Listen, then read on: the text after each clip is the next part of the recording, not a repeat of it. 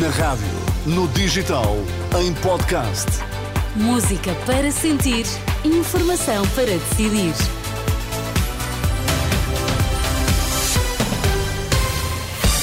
Atualizamos a informação. Vítor, quais são agora as notícias em destaque? Bispo do Porto defende reflexão sobre novos perfis de pobreza no quadro das migrações. Falta de acesso às bases de dados do CEF não compromete investigação da PJ, garantia da segurança interna. Vamos às notícias das três. Informação para decidir na Renascença com Vítor Mesquita.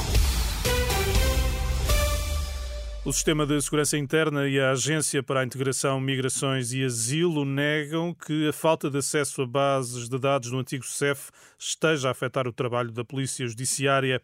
Ainda assim, em comunicado conjunto, reconhecem problemas estruturais herdados do CEF e garantem estar a trabalhar para corresponder em pleno às necessidades operacionais.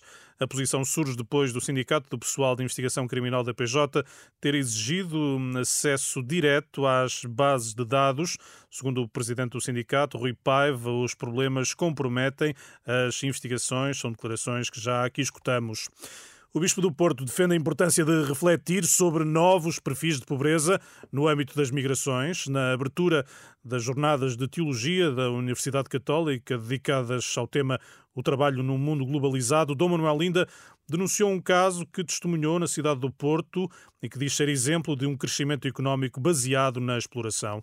Surgem novos perfis de pobreza, aqueles que são explorados indecentemente. Aqui na cidade do Porto, por exemplo, e isto foi confirmado por mim, dentro de um baixo com 14 ou 15 metros quadrados, estavam a dormir 12 imigrantes que pagava cada um 250 euros, sem fatura, sem recibo, sem nada, não é? Vejam como há quem de facto retira eh, do sangue dos outros o seu sustento e o seu crescimento, digamos, como magnatas, como, eh, enfim, um crescimento económico, mas que é à base de sugar o sangue dos outros.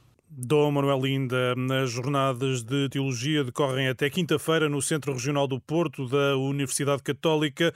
Um dos oradores é Luigino Bruni, um dos principais dinamizadores da economia de Francisco. Miguel Albuquerque vai esta hora apresentar pela segunda vez a demissão ao representante da República. Uma semana depois, o presidente do Governo Regional espera ver assinado o despacho de exoneração. Em declarações à RTP na Madeira, Albuquerque diz que a decisão está agora nas mãos de Irineu Barreto. Não é o dia decisivo, é o dia que eu vou lá abaixo ao senhor representante às três horas, para cumprirmos a tramitação que faz parte das instituições democráticas. Compete ao senhor representante depois decidir. Não lhe posso adiantar nada.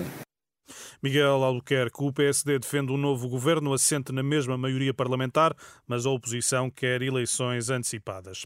Enquanto não abre o próximo concurso, o governo autoriza a contratação de até 250 médicos especialistas para reforçar as unidades do SNS. Em comunicado, o Ministério da Saúde refere que o recrutamento se destina a recém-especialistas por colocar nos últimos concursos e a médicos mais experientes que pretendam ingressar no SNS. Devido a uma marcha lenta de agricultores, Açores, o trânsito continuava na última hora condicionado no IC2, na zona de Alcobaça, na Benedita. Informação confirmada por fonte da GNR à Renascença. Ainda na fronteira de Vilar Formoso, o trânsito sofre desvios devido a um protesto de agricultores espanhóis. Até já, até já não, Vitor. Até amanhã. por aqui, não é? Até amanhã. Então fica bem.